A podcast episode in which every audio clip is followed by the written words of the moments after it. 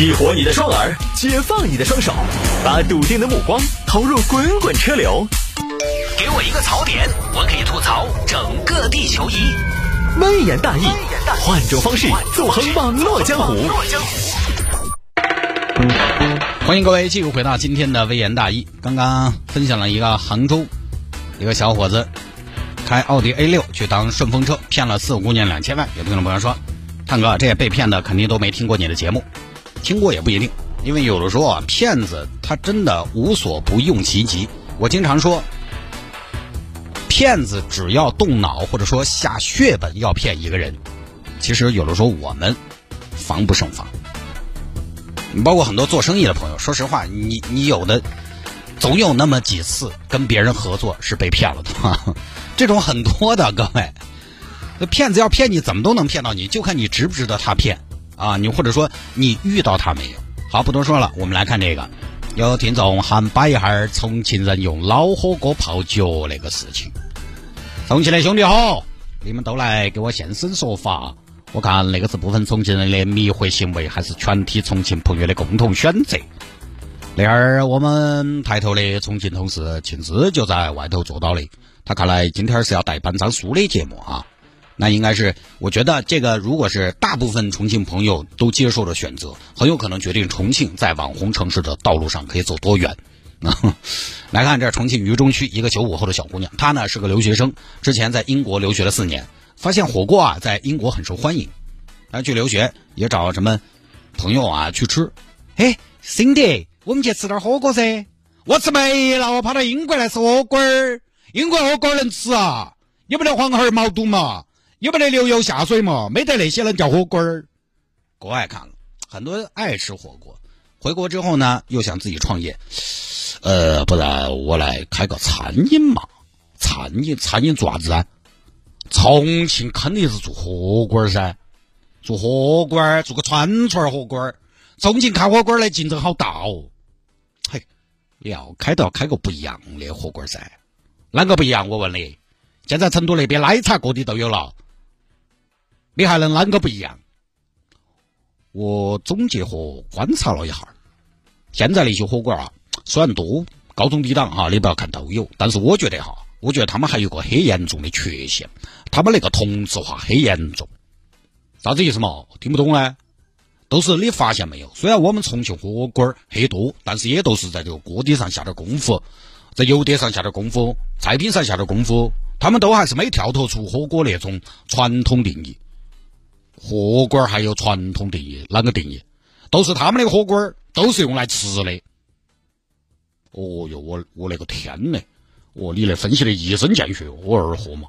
你一下都指出了重庆火锅的关键问题。哎，你恁个一说，还真的是，重庆火锅都是用来吃的，没得用来看的哟，没得用来穿的哟，没得用来闻的哟。对，我们都是要整一个不是用来吃的重庆火锅儿。那我关键是那个东西火锅儿它不用来吃，用来干啥子？我们恁个嘛？我们弄个火锅泡脚，哦，仙人板板，你那个脑洞，英国学成归来确实与众不同。你们牛津大学教的东西是很牛哈，啊，就开了一个老火锅足浴店。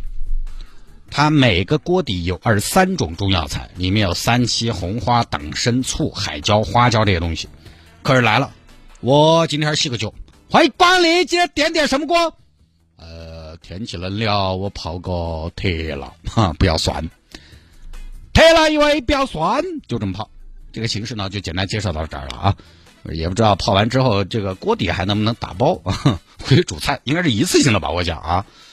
哎呀，就这个，反正我觉得把脚洗干净点再泡，相当于煮汤啊。现在猪蹄那么贵，自己有，我觉得也不错啊。晚上睡觉饿了，你们老婆直接抱着你的脚啃。这个我觉得老板说的是有保健功效哈，我不觉得它跟泡热水饺有什么太大区别。比如有客人在接受媒体采访说，呃，他们那个火锅脚泡了之后都觉得很发汗，很舒服。我跟你说，你把水温弄高点，不加料进去一样的发汗。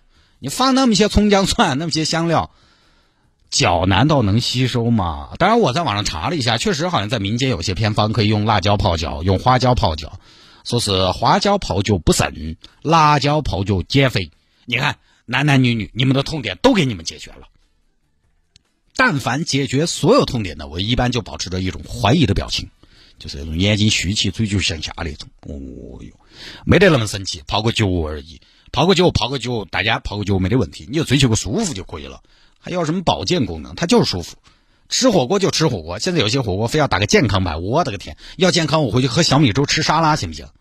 确实太多余，不是说它完全没得用，只不过在商业的包装之下，它的作用我觉得肯定是被夸大了。实际上，你加几十种香料，你的脚不可能感受到每一种香料的一片苦心。它就是为了增加我这个火锅泡脚的噱头。从创业者的角度来说呢，可以说是有想法，因为它这个东西呢，你来了可以拍照，便于分享。你想都想得到，这种只要有人去，肯定就有人会发朋友圈拍照。形成消费者自发的传播，但是呢，这种东西就是什么呢？有一回没二回。你要作为足浴店的主打，其实是不行的。成都有火锅，有奶茶锅底，也是当时花了大力气宣传的。我在朋友圈上发了，他那个锅底其实不是拿来走量的，是拿来宣传的。现在的人有一种玩法叫打卡游，打卡式旅游，也就是走马观花、体验式的看一下就完了。拍张照就跑，为什么体验式的走马观花打个卡就完了？因为那个地方除了打卡，其实也没什么太多含金量。以前在某段时间，年轻人里面是比较唾弃这种比较浅的旅行方式的，觉得怎么大家什么东西都浅尝辄止。但现在世道又不一样了，大家的玩法又不一样了。有的时候打个卡就够了，能传播就够了。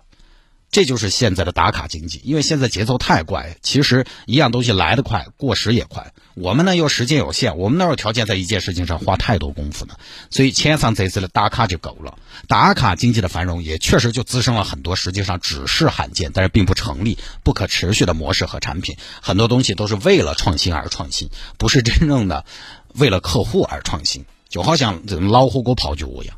好吧，不多说了啊。下了节目之后呢，想要跟谢探来进行交流和互动，想要跟谢探来进行交流和互动，也欢迎您在微信上面。你看这会儿也堵车，闲着也闲着，走也走不动，对吧？动动手指，拿出手机来加一下我的私人微信号，拼音的谢探，数字的九四九四，拼音的谢探，数字的九四九四，加为好友来跟我留言就可以了。